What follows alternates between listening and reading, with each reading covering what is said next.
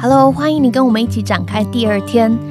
让我们继续六天的社区媒体解读挑战，一起摆脱科技巨头的监控，拿回自己生活的主导权。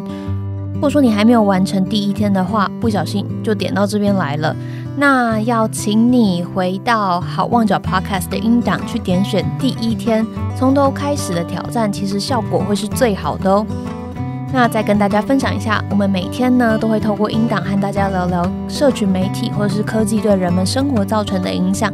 然后陪伴大家完成这七天的小任务。每一天的任务最多只需要花上十五分钟的时间，那我们就一起用最少的精力，发挥最大的影响力，让自己回归有品质的生活吧。那第二天就要开始喽。在第一天的挑战里面呢，我们请大家一起了解自己荧幕使用的时间。看完之后，很多人可能都非常惊讶吧。就像我，我发现我一天最多居然会使用六个小时的手机荧幕，难怪我的眼睛一直都很干又很酸。但是你知道为什么自己会一直使用手机吗？难道人类的天性就是这么需要荧幕吗？应该不太可能吧。其实呢，在很多手机的 App 被设计的过程之中，他们就一直在思考说，要怎么增加使用者的粘着度，让他们觉得自己好像必须使用这款 App，如果不使用，就像少了一块肉一样。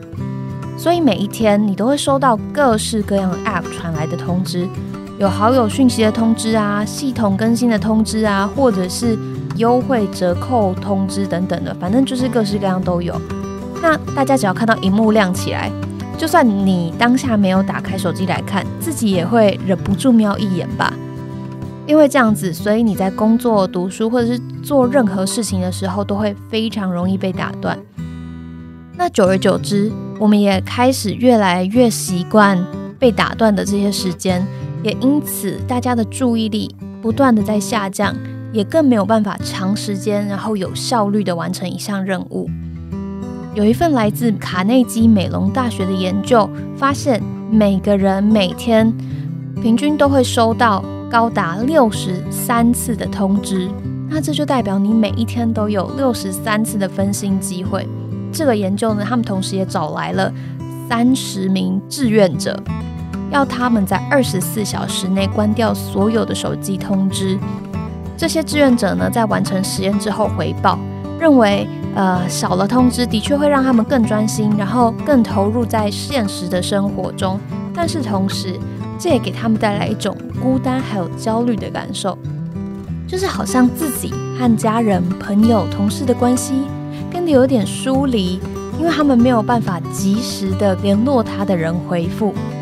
这些志愿者呢，在结束之后，很多人愿意开始调整自己使用手机的习惯。那他们想要做的是找到一个我有办法专心，那同时也可以和现实生活中的朋友们建立关系。他们想要找到一个这样子的平衡。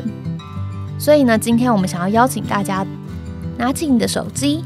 然后我们来试试看，今天一天把 App 所有的推播通知全部都关掉，好好的感受不被通知打扰的一日时光，专注于那些想要和你直接联系的人。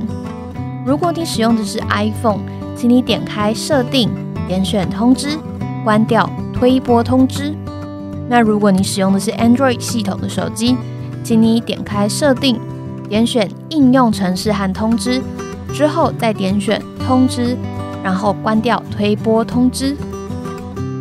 那就祝大家有专心又美好的一天喽！大家拜拜。